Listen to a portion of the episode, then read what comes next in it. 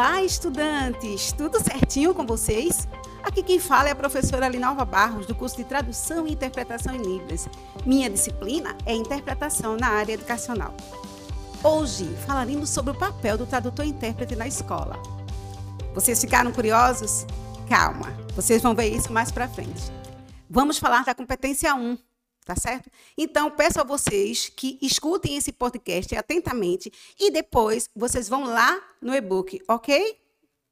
Bom, para aguçar o protagonismo de vocês, no nosso e-book, colocamos exemplos de imagem mostrando surdos interagindo com o ouvinte, ou pelo menos tentando. Perceberam que não é algo imediato e fácil, não é mesmo? Algumas situações devem ter levado vocês a fazer reflexões do tipo: e se fosse comigo?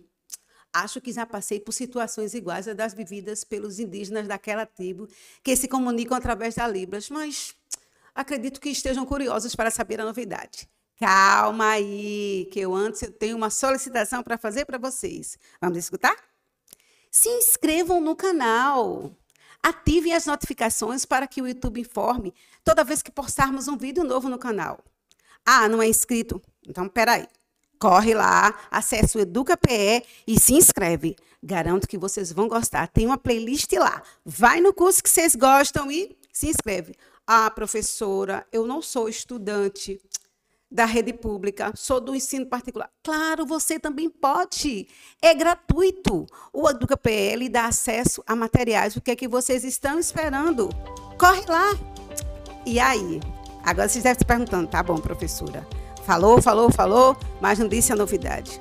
A novidade é que eu vou falar da filosofia da Libras. Opa, mas que assunto é esse? Ficaram curiosos? Calma, segure a ansiedade e confiram na nossa videoaula, ok?